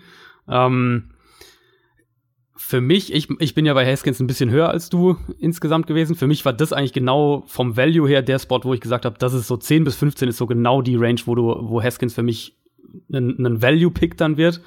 Ähm, ich glaube, dass der sich echt noch weiterentwickelt. Der ist noch relativ roh, der hat nicht viel im College gespielt insgesamt. Der ist für mich ein perfekt für diese Kurzpass West Coast Offense ähm, und das ist auf jeden Fall seine Stärke. Der ist schon relativ spielintelligent. Washington spielt genau so ein Scheme, was denke ich sehr sehr gut zu ihm passen wird, wo er so dieser mehr der Ballverteiler als ein Quarterback, der selbst kreieren muss, sein kann. Ähm, ich hätte mir bei ihm halt so ein bisschen gewünscht und deswegen hatte ich ja die, oder ich hatte die Giants und vielleicht auch Denver als so die, die Spots ins Auge für ihn gefasst, dass er zu einem Team kommt, wo er wirklich noch ein Jahr lang oder zumindest ein paar Monate mehr ähm, lernen kann, an seinen Mechanics arbeiten kann, einfach auch noch reifen kann, weil er, wie gesagt, hat halt echt wenig gespielt, auch im College. Kann er doch. Ja, bei Washington gehe ich davon aus, dass er, dass er sofort spielen wird, ehrlich gesagt. Ich glaube nicht, dass wir da eine große Case Keenum-Scharade noch sehen werden. An Nummer 16 waren dann die Carolina Panthers dran. Für die war ich verantwortlich in unserem Mock Draft und habe ihn ähm, Sweat gegeben, den Edge Rusher. Und jetzt haben wir aber im realen Draft eigentlich die bessere Version bekommen. Ja. Weil Brian Burns ist ganz schön abgerutscht, damit hätten wir nicht mhm. gerechnet. Brian Burns ist für mich die bessere Version von Sweat und dadurch ein totaler Stil an der Stelle. Ja, war für mich auch so mal so ein bisschen dieses, ähm, bei zwei, drei Spielern, bei Andre Diller, zu dem wir später noch kommen, hatte ich das auch so ein bisschen, äh, den, war das für mich ein Stil. Ähm, Brian Burns gehört auf jeden Fall auch mit in diese Kategorie. Ich hatte ihn als, ich glaube, Top 8 auf meinem Big Board Nummer 8, ähm, ist an 16 jetzt zu den Panthers gegangen. Riesen-Need bei Carolina. Carolina brauchte ja. dringend Edge Rusher und von dem her ist, er ist er muss noch ein bisschen Power halt draufpacken, also ein bisschen Muskelmasse draufpacken. Da wurde er zu oft im College rumgeschoben. Aber an sich, was der technisch schon mitbringt, was der an Pass-Rush-Moves mitbringt, an Explosivität, er hat auch diese, diese Bänder-Qualitäten eben, das ist für mich ein super Pick für die Panthers an dem Spot. Und es ist auch, auch wieder so ein bisschen ein Team, wie ich es bei den Bills ja auch gesagt habe, wo es eigentlich ein, äh, eigentlich ein idealer Verlauf vom Draft so gewissermaßen war. An Nummer 17 waren die Giants das zweite Mal dran und das war die Stelle, wo ich innerlich Gettleman, den GM und aber auch diese Franchise zumindest ein kleines Stückchen für mich begraben habe, weil das, also Daniel Jones an sechs war schon boah, harte Kost, aber mhm. Dexter Lawrence, den Interior mhm. D-Liner an Nummer 17, da habe ich wirklich gar nichts mehr verstanden. Wir haben über Dexter Lawrence zum Abschluss noch unseres äh, Mockdrafts gesprochen, weil ich ihn zu den Patriots äh, gemockt habe. Das ist ein Nose Tackle. Ähm, das ist jemand, der vor allem gegen den Run sehr gut ist. Das ist jemand, der vergleichbar ist mit einem Damon Harrison, den man ja bei den Giants für ein Appel und ein Ei weggegeben hat. Und jetzt mhm. draftet mhm. man in der ersten Runde an Nummer 17 einen ähnlichen Spielertyp. Wie gesagt, man hat die, die Pro-Version quasi davon, äh, die Veteran-Version davon hat man quasi abgegeben. Und auf dem Board sind auch ganz andere Leute gewesen. Noch ein Edge Rusher wie Montez Sweat. Äh, man hätte Cornerback adressieren können. Mit Byron Murphy, Greedy Williams. Es sind noch richtig gute ähm, Offensive Tackles noch da gewesen, ja, wo man ja. vielleicht auch hätte zuschlagen können. Aber nein, man entscheidet sich für Dexter Lawrence. Ja, ich hätte hier auch eher, also selbst wenn du sagst, und Giants ist ein bisschen ähnlich wie Miami, du kannst defensiv in ganz viele Richtungen gehen und, und es wäre nie in irgendeiner Art und Weise gewesen. Ähm, selbst wenn du jetzt sagst, du willst Defensive Tackle geben, da war ja auch noch Jeffrey Simmons war ja noch da, Tillery. Jerry Tillery war auch noch da, genau, also da ähm, und das soll jetzt nicht heißen, also Lawrence ist kein schlechter Spieler, überhaupt nicht. Nein. Er ist er macht das, was er macht, macht er unglaublich gut und er ist wahnsinnig athletisch für seine Größe und, und Physis und Masse, die er hat. Aber die, da sind wir wieder bei, bei dem Thema Positional Value. Ähm, ein Nose Tackle, ein reiner Nose Tackle, der zu dieser Kategorie eben Runstopper, Two-Gapper gehört, der, dieser, die einfach so viel Platz auch besetzen und, und an der Offensive, an der, an der Line of Scrimmage äh, verankern können quasi und da nicht wegbewegt werden. Der Wert von diesen Spielern ist einfach in den letzten Jahren dadurch, dass das Passspiel so dominant geworden ist, deutlich nach unten gegangen. Und wir haben den, also ich habe den immer wieder zu den Patriots und wir haben dann auch zu den Patriots dann gemockt und ähm, viele haben den auch als Kandidaten bei den Patriots gesehen, weil die Patriots die eine oder eine der ganz wenigen Defenses sind, die diese Art Spieler wirklich noch, also nicht kreativ unbedingt, aber ähm, intensiv einsetzt. Und in den allermeisten Defenses, und ich vermute, dass die Giants Defense dazugehören wird unter James Batcher, ist ein Spieler wie Dexter Lawrence eigentlich einer, der ähm, nicht so einen großen Impact hat, weil er einfach nicht so viele Snaps spielt, weil der einfach nicht so oft auf dem Feld steht. Und das war für mich an dem Spot auch wieder ein Pick, den ich ehrlich gesagt nicht verstanden habe. Also ich habe Lawrence, ich glaube, an meiner auf, auf Position 40 auf dem Big Board, ähm, was bei ihm einfach mit dem Positional Value zusammenhängt. Wenn ich jetzt einfach nur aufs Talent gehen würde, dann ist Lawrence wahrscheinlich ein Top 12 Spieler oder irgendwas in dem Draft. Aber man muss halt auch schauen, was der für dein Team macht. Und ähm, Ja, es ist, äh, also ich will halt auch gar nicht immer auf die Giants so draufhauen, aber was sie machen, ja, verstehe ich Lass uns auf Gettleman draufhauen, nicht auf die Giants ja. allgemein, sondern lass ja. uns auf Gettleman draufhauen, weil was der da veranstaltet, das tut, glaube ich, vielen Giants-Fans extrem weh. Das hat ja gar nichts mit der Franchise zu tun, das ist ja Nein, Person, ich habe ja nichts gegen die Giants. Genau, ein Personalproblem einfach an der Stelle. Es ist, also man hat den Eindruck, dass die Giants unter Gettleman generell Football so ein bisschen veraltet denken, dass die Football vor zehn Jahren denken und nicht wie Football heute gespielt wird in der NFL. Und da passt, finde ich, auch dieser Dexter Lawrence-Pick rein. Ja, da wären der, deutlich der Pick, bessere Optionen auf dem Board gewesen werden. Der der Pick gewesen. ist, den man für Odell Beckham Jr. bekommen hat. Man hat also quasi ja. einen Dexter Lawrence statt äh, Odell Beckham Jr. im Roster. Äh, dann kommt ein Pick, über den wir wirklich nicht viel sprechen müssen, weil wir hatten ihn sogar ja. im Mock. Du hast da schon gesagt, ähm, Ah nee, hattest du gar nicht. Äh, wir haben da aber nee, glaube ich. Mock hattest du in Denver gegeben, aber wir haben trotzdem drüber wir. Wir haben trotzdem drüber gesprochen, dass das wirklich Faust aufs Auge ist. Garrett Bradbury zu den Minnesota Vikings. Absoluter ja. No-Brainer, perfekter Fit. Was soll man dazu noch sagen? Ja, also alles, was wir eigentlich gesagt haben, die stellen ihre Offense auf die Gary Kubiak, Outside Zone Offense um. Du brauchst einen Center, der sich da bewegen kann. Vikings brauchten sowieso extrem dringend Interior äh, Offensive Line Verstärkung. Bradbury ist der beste Center im Draft, er erfüllt also den Need und er ist der beste Zone-Blocking-Center im Draft. Also Faust aufs Auge, einfach. Nummer 19 waren die Tennessee Titans dran und haben sich Jeffrey Simmons geholt, über den wir auch lange gesprochen haben, aus gewissen Gründen. Ähm, ich finde es im Grunde keinen schlechten Pick, da einen Interior D-Liner zu nehmen und Jeffrey Simmons hat enormes Potenzial. Ich traue natürlich ein bisschen Marquise Brown nach, den ich wirklich so, so gern bei den Titans gesehen hätte. Ja, gut, vielleicht holen sie sich ja Andy Isabella irgendwie. Es ist nicht morgen. Marquise Brown. ja, also Speed in der Offense brauchen sie immer noch. Das können wir jetzt, die, die ja, Storyline können wir bei den Titans immer noch auspacken. Ähm, rein vom sportlichen Value ist Simmons da ein super Pick für mich. Das, ich glaube, das muss man einfach sagen. Wir haben ja über das Off-Field haben wir ja gesprochen und dass das ein Thema ist. Es wurde auch in der, in, zumindest in der NFL Network Übertragung wurde das angesprochen und da ähm, auch nochmal das gesagt, was ich ja in, in, in Mockdraft auch ähm, gesagt hatte, dass eigentlich alles, was man halt gehört hat von ihm jetzt vom College und so weiter, dass er da sich wirklich gewandelt hat und ein anderer Typ ist. Das muss man im Endeffekt jetzt erstmal so hinnehmen und schauen, wie er sich dann verhält. Ähm, das äh, kann man nicht, da kann man jetzt nicht sagen, es ist richtig oder es ist falsch, ähm, diese, diese Berichte darüber, wie er sich entwickelt hat. Sportlich, Titans brauchen dringend Pass Rusher. Ähm, sie haben ja Cam Wake sich in der, in der Free Agency geholt. Trotzdem, da ist immer noch Bedarf und wenn, wenn Simmons dann fit ist und du Simmons neben Joel Casey stellen kannst, äh, mit Cam Wake noch außen daneben, dann ist das schon nicht so schlecht. Ja, genau, der wird jetzt erstmal ausfallen, vielleicht ja sogar die genau. komplette Saison. Ja, gibt's, gibt's Berichte, also ich, was ich jetzt so gehört habe, war immer so, dass der vielleicht irgendwann im späten Oktober zurückkommen könnte, aber es ist auch nicht auszuschließen, dass der ähm, die ganze Saison verpasst. An Nummer 20 waren dann die Denver Broncos dran. Das ist das äh, Ergebnis des Trades mit den Steelers, die da vorher dran gewesen wären und haben Noah Fan geholt, den Tight End aus Iowa. Auch wieder so ein Pick, wo ich sage, ja, ist okay, ich hätte andere Spieler, andere Positionen vielleicht ähm, bevorzugt, vor allem O-Line oder Cornerback, aber ich kann damit leben. Ja, Interior O-Line wäre vielleicht sowas. Das wäre so ein Spot, wo man vielleicht einen, äh, ja, einen Cody Ford oder irgendwas in der Richtung oder wenn, also da reden wir ja wirklich eher von Interior Line. Sie haben ja die beiden Tackles jetzt mit äh, Garrett Bowles und Javon James. Ähm, sie mussten schon auch was fürs Receiving Core machen. Noah Fant ist auf jeden Fall der beste Receiving Titan in dem Draft. Cornerback hatte ich da vielleicht auch gedacht, dadurch, dass es ja diese Trade-Gerüchte um Chris Harris gibt und mhm. dass der unzufrieden ist. Aber jetzt sind die Cornerbacks ja echt auch gefallen. Das heißt, du kriegst in der zweiten Runde wahrscheinlich auch noch einen echt guten. Ähm, Titan ist immer so ein bisschen ein Risiko, vor allem bei Noah Fan sprechen wir halt von einem primär einem Receiving Titan, der ist eben nicht das, was Hawkinson ist und vielleicht wird das auch niemals werden.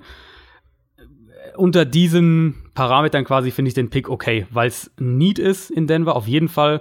Joe Flacco ein Quarterback ist, der sehr, sehr gerne mit seinen Titans arbeitet und Fant gibt ihnen halt eine, eine Explosivität, vor allem auch in dieser Offense. Man darf ja nicht vergessen, Sanders ist, äh, hat sich verletzt äh, im Dezember die, äh, die Achillessehne gerissen, wenn ich es richtig im Kopf habe. Könnte also auch noch oder wird auch noch eine Weile fehlen jetzt erstmal. Dann wird's halt nach Cortland Sutton schon so ein bisschen dünn, was die, was die Receiving-Waffen angeht. Und ähm, Noah Fant, wenn nichts anderes, dann gibt er dir zumindest einen, einen explosiven und, und athletischen Receiver im ersten Jahr. Dann waren an Nummer 21 die Green Bay Packers wieder dran. Die haben hochgetradet, wenn ich das richtig in Erinnerung habe. Ähm, ja, mit den Seahawks. Mit den Seahawks haben sie getradet mhm. und haben den ersten Safety gedraftet, nämlich Daniel Savage. Und da musste ich sehr schmunzeln, weil wir haben ja die Safeties gar nicht zusammen besprochen. Du wusstest gar nicht, dass Daniel Savage mein Nummer nee. 1 Safety ja. ist. Ähm, nee. Trotzdem ist er mir zu hoch an der Stelle. Ähm, dafür hoch zu traden, ah, das sehe ich jetzt nicht und verstehe es auch nicht so richtig, obwohl ich den Spieler sehr, sehr gern mag. Auch hier wieder so ein Fall, wo ich sage, ja, eigentlich ganz gut, aber zu hoch. Ja, und auch da muss ich jetzt ein letztes Mal, bevor wir dann tatsächlich zu ihm kommen, wieder Andre Dillard ins Rennen werfen, wo ich mich frage, ob du aus Green Bay Packers Sicht nicht mit einem Offensive Tackle oder generell einem Offensive Lineman besser aufgehoben gewesen wärst. Ähm, ich finde den, also Safety ist ja an sich ein Need in Green Bay, das, das ist ja das eine, aber ich, ich habe halt echt auch deutlich bessere Safeties einfach in der Klasse gesehen. Und also, es kommt natürlich auch auf die Rolle an, die du dem, deinem Safety geben willst.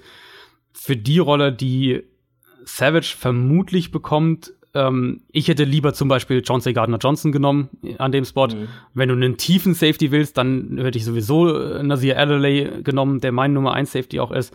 Also, äh, es ist so ein bisschen, wie du sagst, an sich ist es okay, Savage zu nehmen, wenn du sagst, es ist der Safety, den ich, der Safety-Typ, den ich will und, und äh, der gefällt mir echt gut aber nicht, da, dann bleib halt unten sitzen und wenn Savage, falls der weg ist, dann nimmst du halt Chauncey Gardner Johnson, weil das, also da fand ich, war der, der Trade nach oben und für Savage, das, das hat mich auch ein bisschen überrascht. Ich weiß nicht, ob der, ähm, ja. ob der jetzt da davor weggegangen wäre ansonsten. Dann haben die Eagles sich ein bisschen nach vorne gearbeitet mit einem Trade mit den Ravens an Nummer 22. Und dass die Eagles eine ganz pleatsche Franchise sind, das haben sie da mal wieder unter Beweis gestellt, weil man wollte offensichtlich einen Offensive Tackle haben. Und an 23 sind die Houston Texans dran, wo jeder wusste, die brauchen einen Offensive Tackle. Die Eagles mhm. haben sich da mhm. vorgeschoben und haben sich den vermeintlich besten Offensive Tackle auf dem Board an der Stelle noch geholt, nämlich Andrew Dillard. Ja, das war, das war einfach ein unglaublich cleverer Move von den Eagles und die Texans haben da für mich auch ein bisschen geschlafen. Ja. Also ich weiß natürlich, man weiß jetzt natürlich nicht genau, wie das Board aussieht. Vielleicht hatten die Dillard nicht so hoch. Ich kann mir nicht vorstellen, dass die Titus Howard, den sie dann mit dem nächsten Pick genommen haben, dass die den vor, vor Andre Dillard hatten und wir alle wissen, wie dringend die Texans Offensive Linemen brauchen. Dann geh halt einen Spot hoch und guck, ob du da irgendwie hochtraden kannst. Die Packers sind ja schon hochgetradet, das heißt, die hätten wahrscheinlich auch nicht mit den Eagles dann nochmal irgendwie zurückgetradet oder irgendwas. Dementsprechend, ähm, wenn du aus, aus Texans Sicht irgendwie für einen Midrounder noch den einen Spot nach oben gegangen wärst, hättest du wahrscheinlich einen deutlich besseren Tackle bekommen. Und so haben die Eagles Andre Dillard, der für mich der beste Pass Protector in dem Draft ist, der wird noch ein bisschen lernen müssen, gerade auch was das Run-Blocking angeht. Das Gute bei den Eagles natürlich ist, er muss ja gar nicht sofort spielen. Also die Eagles haben ja Jason Peters jetzt noch. Ähm, da wird Andre Dillard schrittweise als der Nachfolger da aufgebaut und dann den irgendwann ähm, ersetzen. Und das ist für die Eagles, finde ich, ist auch wieder so ein Team, wo ich sage, da hätte die erste Runde eigentlich kaum besser laufen können, wenn so, so, so wie sie, also an dem Spot, an dem sie gepickt haben, wenn man sich ihre Needs anschaut und wenn man dann schaut, wen sie jetzt bekommen haben. Du hast es schon gesagt, die Houston Texans haben direkt danach auch einen Offensive Tackle geholt und zwar Titus Howard. Und ja, ich habe wenig O-Liner gesehen und auch wenig von den einzelnen O-Linern. Trotzdem, ein paar Namen bin ich schon durchgegangen, die eigentlich für die erste Runde in Frage kamen. Titus Howard ist da nie aufgetaucht. Hast du was von ihm gesehen? Nicht viel, muss ich ehrlich sagen. Also es ist einer, von dem ich, einer der Spieler, von dem ich nicht so viel ähm, gesehen habe. Ich weiß, dass er, dass er so ein athletischer Freak auch ist, also da auch so ein bisschen ein Upside, ähm, ein Upside-Pick ist, der äh, schnell ist für einen Offensive Tackle. Also so dieses so ein bisschen diese diese Sachen eben mitbringen, sehr sehr schnelle Füße, auch hat sehr leichte Füße hat, also auch sich gut bewegen kann aber so wie ich ihn wahrgenommen habe, auch einer ist, der schon auch noch ein bisschen Zeit brauchen wird. Und wenn, das ist eben genau das, was ich gerade gesagt habe, wenn du mir jetzt die, die Wahl geben würdest, Andre Dillard gegen Titus Howard, dann, dann ist das keine schwere Wahl. An Nummer 24 ist dann das passiert, was ich in unserem Mockdraft an Nummer 27 prognostiziert habe. Die Oakland Raiders haben einen Nachfolger für Marshawn Lynch gedraftet und der heißt Josh Jacobs. Natürlich gefällt mir das, wie du dir denken kannst. natürlich. Ja, also ähm, ich bleibe bei meiner Meinung, dass ich in diesem Jahr keinen Running Back in der ersten Runde gedraftet hätte. Mhm. Ich hätte Josh Jacobs in der zweiten Runde gedraftet und falls er dann wirklich schon weg gewesen wäre, dann hättest du halt in der entweder Ende der zweiten oder Anfang der dritten Runde geschaut, dass du da einen Running Back findest. Ähm, passt aber so ein bisschen eben zu dem, was ich ja vorhin bei den Raiders gesagt habe. Äh, High-Floor-Spieler, Spieler, bei denen man sich relativ sicher sein kann, dass sie vielleicht nicht monstermäßig einschlagen werden, aber dass sie, dass sie gut sein werden, dass sie mindestens solide sein werden, eher tendenziell ein bisschen besser. Jacobs für uns beide der klar beste Running Back, ist ein großer Need in Oakland und ähm, die Raiders haben sich offensichtlich gesagt, ja. jetzt äh, nehmen wir auch den besten Running Back. Ja, finde ich absolut richtig tatsächlich auch und diese, also ich bin ganz froh, dass du nicht so ein krasser Prinzipienreiter bist, so Running Backs darf man erst dann und dann draften, äh, so wie die Leute von Pro Football Focus, die, glaube ich, keinen Running Back vor der vierten Runde draften würden. Ich glaube ja, das ist das äh, Credo da, so irgendwas. Ach, das finde ich so albern, das hat doch überhaupt nichts. Also Josh Jacobs, ich will jetzt nicht zu weit ausufern, wir sind schon fortgeschritten, was die Zeit angeht, aber Josh Jacobs ist für mich halt eben auch ein Running Back, der dir auf viele Arten, ähm, äh, auf viele Art und Weise äh, Qualitäten mitbringt und alle drei Downs spielen kann, der im Blocking gut ist, der im Receiving äh, Game ja. gut ist, der eben als Runner gut ist. Also ähm, ich finde das vollkommen in Ordnung.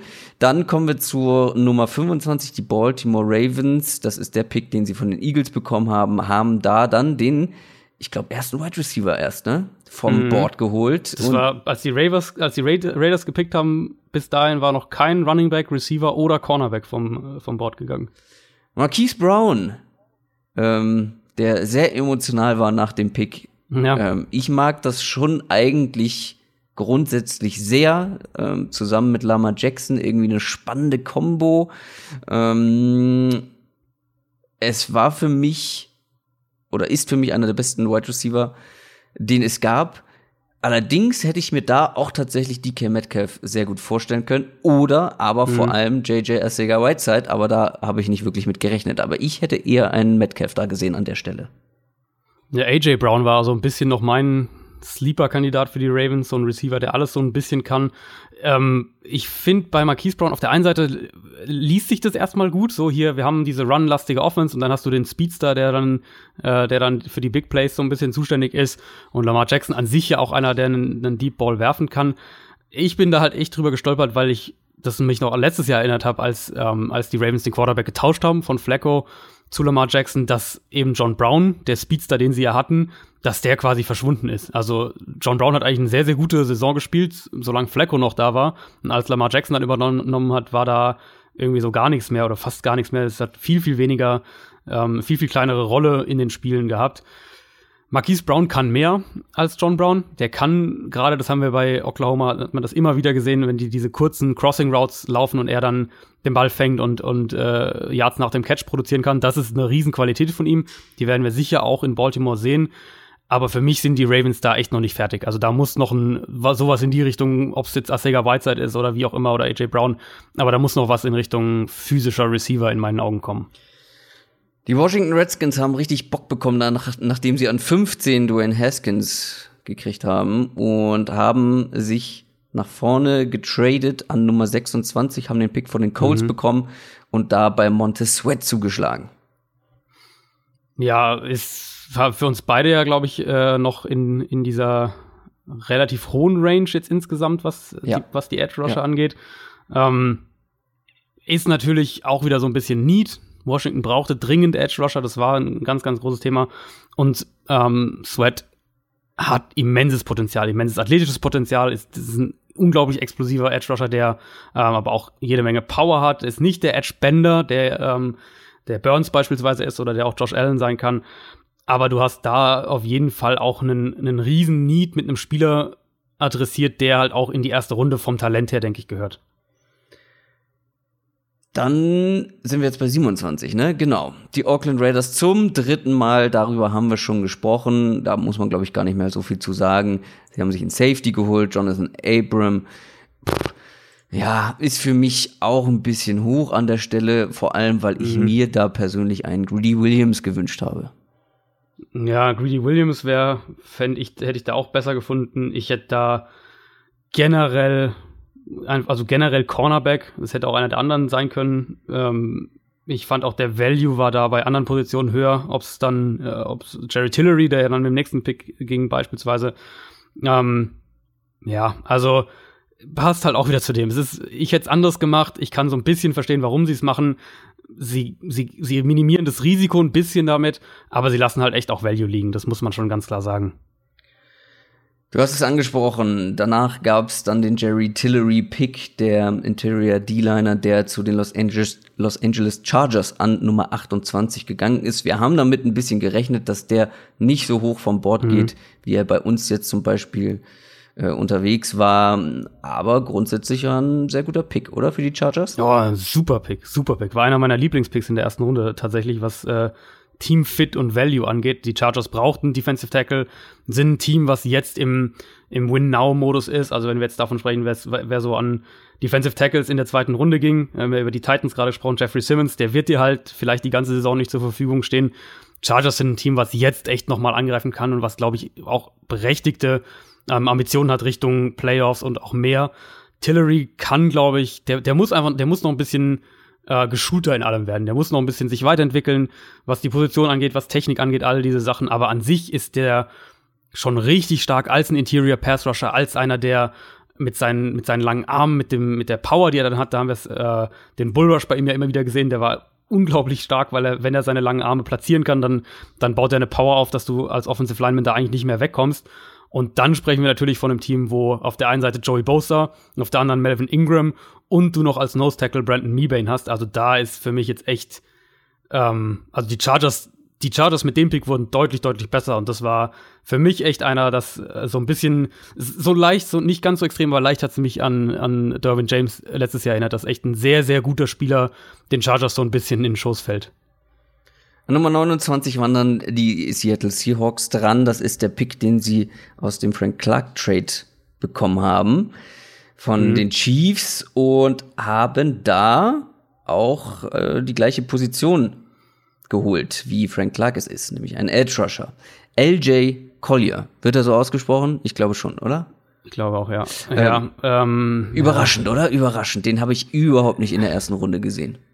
Es ist für mich ein Need-Pick, muss man ehrlich sagen. Es ist für mich, sie haben halt Clark abgegeben, sie hatten jetzt einen riesen Edge-Rusher-Need. Für mich ist es ein Need-Pick, Need Pick, mhm. ähm, gerade wenn man sich anschaut, die Giants hatten, äh, die Giants, die Seahawks hatten ja 29 und 30 eigentlich, bevor sie 30 eben an die Giants weggetradet hatten, also hatten zwei Picks hintereinander. Ähm, ich glaube, dass du diese Defense echt hättest transformieren können, wenn du mit den beiden Picks Nazir Adderley und Byron Murphy gedraftet hättest. Wenn du deinen einen Cornerback gedraftet hättest, der outside und im Slot spielen kann und einen Free Safety, den die Seahawks auch dringend brauchen.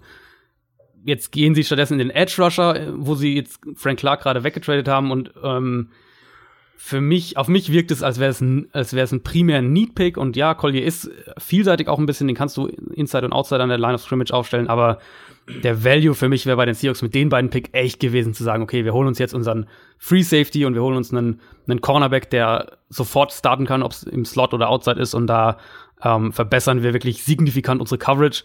Collier ist für mich schon dann deutlich mehr eine, eine Wildcard, wie viel besser der die Defense wirklich macht.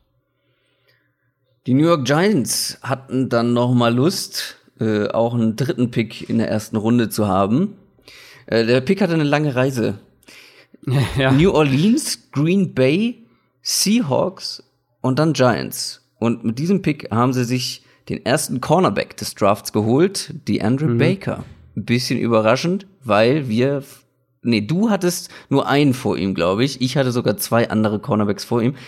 Die haben wohl offensichtlich großes Interesse gehabt, vor allem äh, die Andrew Baker im Roster zu sehen hatten wir ja so auch gesagt bei den Cornerbacks, dass man da ähnlich wie bei den Receivern eigentlich unterscheiden muss, was ist, wer, welcher ist, wer ist ein Zone Corner primär, wer ist besser in Man, wer ist, wer ist ein guter Press Corner, wer ist ein guter Off Corner. Und Baker war ja für mich so ein bisschen der beste All-Around Corner in mhm. diesem Draft, also der, der alles so ein bisschen kann, physischer Corner, ein guter Tackler, das da auch alles mitbringt. Ehrlich gesagt war das für mich der beste Giants Pick am, am äh, am ersten Ja, gut, Tag das war nun nicht und, schwer, äh, ne? Und ja, und, und selbst wenn sie ihn, selbst wenn sie ihn mit einem von ihren früheren Picks gedraftet hätten, wäre es für mich wahrscheinlich der beste Giants-Pick gewesen. Also ich finde, Baker ist ein guter Spieler. ja, ja, ja, ja, schwierig geworden. Äh, schwierig. Ähm, nee, also Baker, finde ich, ist ein, ist ein sehr guter, einfach ein rundum guter Cornerback. Ich weiß nicht, ob er jemals so ein Elite-Corner wird, aber an sich ist das ein Pick, der mir an dem Spot gut gefällt und der finde ich auch vom Value her voll in Ordnung ist. Ja, ich hätte, wie gesagt, ähm, einen der beiden anderen lieber ja. gesehen, aber gut. Äh, an Nummer 31 gab es dann den zweiten Offensive Tackle, mit dem ich mich vorher rein gar nicht beschäftigt habe, wo ich auch den Namen noch nie gehört habe, tatsächlich bis dahin. Caleb McGarry. Ja, physischer Spieler, sehr, sehr physischer Spieler. Ähm, das wurde auch, glaube ich, in der Übertragung so ein bisschen gehighlightet. Ist für mich das eigentlich, also ich hatte es ja vorhin über den Falcons schon gesagt, dass die offensichtlich das Ziel haben, ihre, ihre Offensive Line zum also wirklich Tiefe zu geben und, und vielleicht auch Spieler, die ein, zwei verschiedene Positionen spielen können. Ähm, und dann aber generell einfach eine Line zu haben, die, also ich will es gar nicht sagen dominant sein kann, aber die eine gute Mischung aus Physis und ähm, Zone-Blocking und dazu eben auch eine gewisse Tiefe haben. Und letztes Jahr war das eben nicht der Fall. Ich glaube, dass, dass McGarry noch ein bisschen Zeit brauchen wird in der NFL. Ich weiß nicht, ob der sofort starten kann oder sollte. Aber grundsätzlich haben die, haben die Falcons hier vielleicht echt eine gute Grundlage mit dem Draft gelegt, auch wenn es teuer war insgesamt jetzt da noch mal ähm, in die erste Runde hochzukommen. Aber du hast jetzt zwei Offensive Linemen, die perspektivisch beide Starter werden sollten. Und last but not least, an Nummer 32 waren dann die New England Patriots dran. Da haben wir ja wirklich auch drüber gesprochen, was man da alles machen könnte. Sie haben sich dann tatsächlich, vielleicht ein bisschen überraschend, für Wide Receiver entschieden. Ein sehr spannender Pick. Sie haben sich nämlich für einen Kiel Harry entschieden. Mhm. Und äh, das, glaube ich, finden wir beide recht spannend, oder? Ja, gefällt mir echt gut. Also für mich passt der super zu den Patriots. Ähm, ein Spieler, der ja im College viel Outside gespielt hat. Ich sehe ihn in der NFL primär als so ein Big Slot Receiver. Und wir alle, wir haben ja drüber geredet. Die Patriots waren ja an diversen Slot Receivern dran in der in der Free Agency. haben ja Adam Humphreys versucht, Cole Beasley haben sie ja versucht, Golden Tate ja wohl auch, Sterling Shepard haben sie ja wohl irgendwie dann als äh, Trade, eine Trade-Anfrage oder versucht da irgendwie einen Trade in die Wege zu leiten. Also die wollten einen Slot-Receiver haben. Ein Kiel Harry, finde ich, gibt ihnen A, diesen Slot-Receiver und zwar find, meiner Meinung nach einen sehr, sehr guten, potenziell sehr, sehr guten, der physisch ist, der ist natürlich groß, ähm, sehr gefährlich nach dem Catch ist, aber er kann eben auch Outside-Snaps bekommen. Also es ist ja, jetzt keiner, genau. der nur auf eine Slot-Rolle reduziert ist, genau. Und das ist, ähm, also ich sehe ihn primär im Slot, aber ich, du kannst ihn auch Outside hinstellen. Er kann vertikal attackieren, er kann Contested Catches gewinnen, er hat Physis, er hat aber auch ähm, eben diese, diese Vision mit dem Ball in der Hand, dass er dann nach dem Catch richtig gefährlich ist. Ja.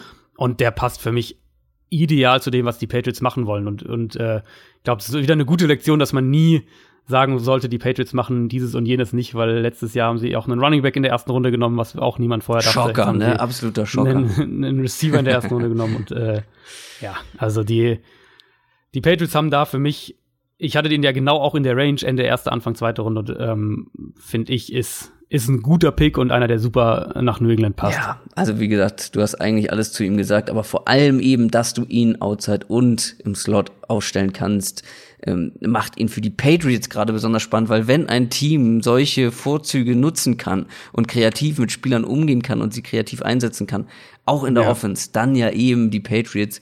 Und es ist mein Nummer vier Wide Receiver. Bei dir war er, glaube ich, auch ziemlich weit oben.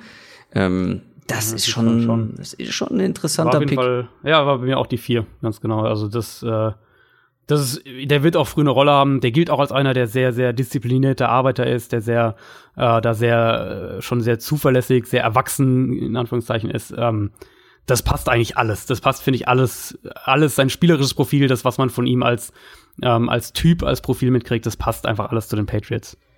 Das waren unsere Einschätzungen zu allen 32 Picks aus Runde 1. Wann geht's heute weiter? Mit Runde 2? Äh, 1 Uhr müsste es heute weitergehen. Wenn ich, Runde 2 und 3 ist das, glaube ich, dann schon. Ne? Genau, 2 und 3. Und sind ja echt noch, also richtig, ja. richtig gute Spieler. Und das, das ist genau das, was wir vorher auch gesagt haben. Jetzt, finde ich, bekommt der Draft seinen Value.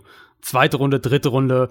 in manchen Positionen auch noch die vierte Runde. Da finde ich, ist dieses Jahr im Draft echt ähm, echt der Value zu finden. Und deswegen macht es ja auch Sinn dann für manche Teams, wie jetzt die, die Coles beispielsweise, zu sagen, dass man eben äh, aus der ersten Runde rausgeht und, und, und die extra Picks mitnimmt. Die Rams haben es ja auch gemacht. Ja. Ähm, und du dann eben die Möglichkeit hast, in diesen dritte, zweite, dritte, vierte Runde mehrmals so äh, mehrere Shots quasi hast, um, um äh, einen von diesen Spielern zu bekommen. Ja, besonders spannend finde ich, dass tatsächlich die Kim Metcalf nicht in Runde 1 gegangen ist, wo es Top 10 mhm. Diskussionen oder Top Ten Hype gab, äh, finde ich schon, finde ich schon interessant, aber ja, noch ein paar Drew andere. Lock also ist auch noch da. Bitte. Also, Drew Lock dachte man ja eigentlich auch relativ sicher, dass der in der ersten Runde geht. Da muss ich mal kurz sagen, ja. dass ich äh, die Pro äh, Prediction du hast, ja, ja. Äh, getroffen habe. Ich habe gesagt, ähm, oder weiß ich gar nicht, ich habe gesagt, es sollten nur zwei gehen, ich glaube aber drei.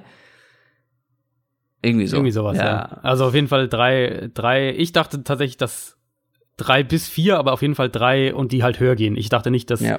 also dass Haskins bis 15 halt geht. Gut.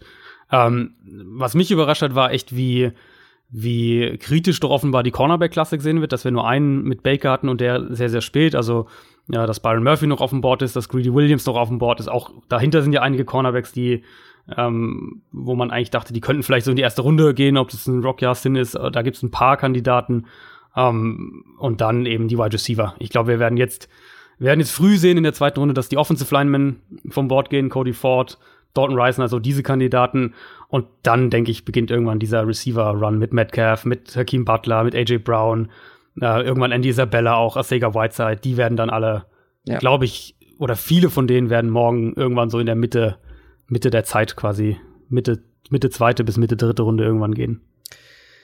Darüber werden wir kommenden Donnerstag sprechen über all das, was noch passiert ist, über unsere Lieblingspicks, über äh, was ist das Gegenteil von Lieblingspicks, unsere Unlieblingspicks. Oh, ja, ja. Ihr merkt, wir haben beide nicht so viel geschlafen. Es gibt einige Sätze, die nicht richtig vervollständigt wurden, einige Wörter, die falsch benutzt wurden, aber seht es uns nach. Wir haben sehr wenig geschlafen, Adrian noch gar nicht, ich nur sehr wenig. oh, ich leg mich ins Bett. Wir hören uns dann nächste Woche Donnerstag wieder mit der nächsten Draft Review. Bis dahin macht's gut, habt eine schöne Woche. Tschüss. Ciao, ciao.